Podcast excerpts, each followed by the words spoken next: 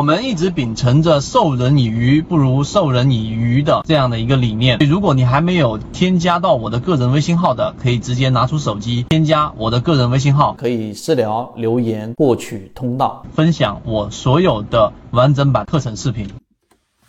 我们有一节例行进化给大家提到了一个非常重要的概念，就是关于平流层跟湍流层的一个。呃，辅助我们理解缠论的一个核心。今天我们用三分钟给大家去聊一聊这个话题。首先，第一个，什么是平流，什么是湍流？我们举了一个简单的例子，例如说，你在这个水龙头开水的时候，水哗啦啦的往下流。如果你开的水量非常非常低的时候呢，那整个水流是非常平稳的。那这个时候呢，基本上每一个水珠或者水分子，它都是按着前一个水分子的轨道比较平稳的运行。你可以把它理解为水分子是处于比较平行的状态往下流，所以比较稳定，这叫做平流啊。这一种我们把它称之为平流。那么另外一种呢，当你把这一个水龙头的阀门啊开得更大，它就会喷射而出，然后整个水珠的运动就会完全不规律啊，没有任何的轨迹可循，然后四处的喷射。那这个时候呢，就形成了我们所说的叫做湍流。那至于平流跟湍流这一个呃问题，然后呢困扰到所有的这一种物理学家，直到今天都没有得出什么特别明显的一个结论。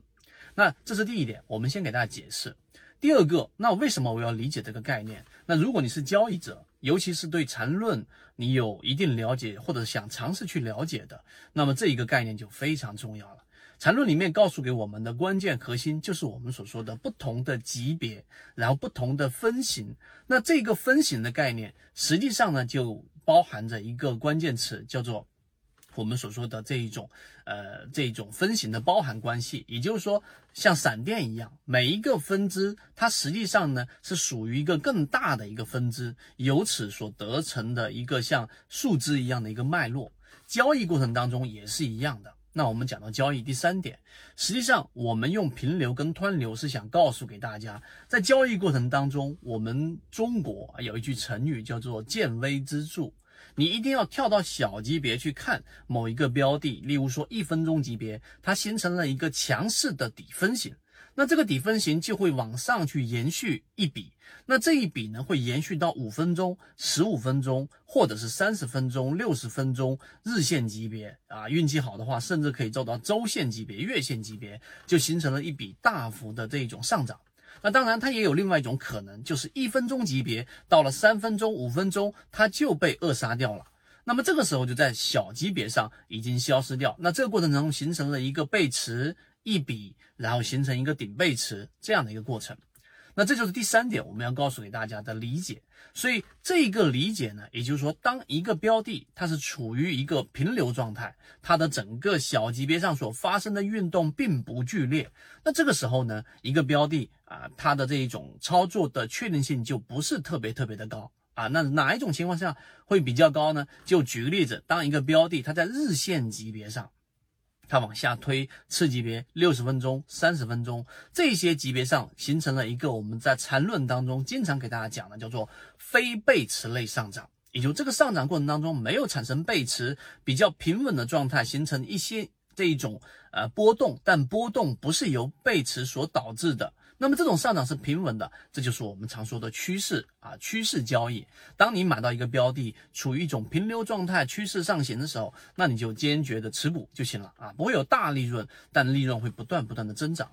那第四点，我们所说的湍流，就是它在交易过程中还有一个重要的启发，就是怎么样抓到大利润的标的。我们常说的靠近起爆点，我们常说的金鱼标的。那么这个过程当中，就要代表它在小级别上形成非常剧烈的震动啊，这个震动就像刚才我们所说的，水的阀门放大了。在三十分钟，在六十分钟，在十五分钟上，它形成这一种非常明显的这种底背驰，快速的速率的加速度的上涨。那这种情况之下，在日线级别上，我们比较容易看出来就是涨停。但是三十分钟、十五分钟啊，或者小级别上，我们就不太去看这一个像水分子的这一种运动，小级别上的这一种运动到底是不是强烈的。于是我们就会忽略掉一个标的在出现起爆之前的一个重要特征。所以第四点，我们给大家强调的交易当中的实战，就当一个标的在小级别上用缠论去判断发生了我们所说的湍流啊，快速的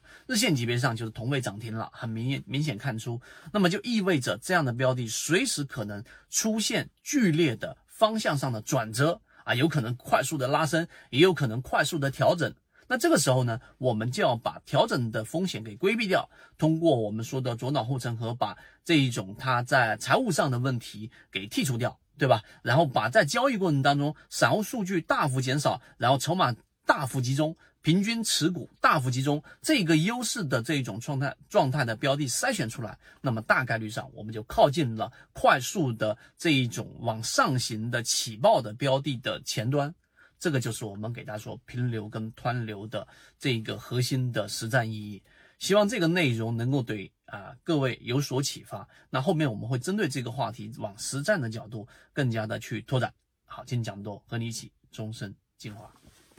做赢大钱，认赔小钱。股市中需要拥有一套属于自己的交易系统，才能长期生存。如果你想进一步完善自己的交易框架和模型的话，可以查看简介，添加我的个人微信号，进一步系统进化学习。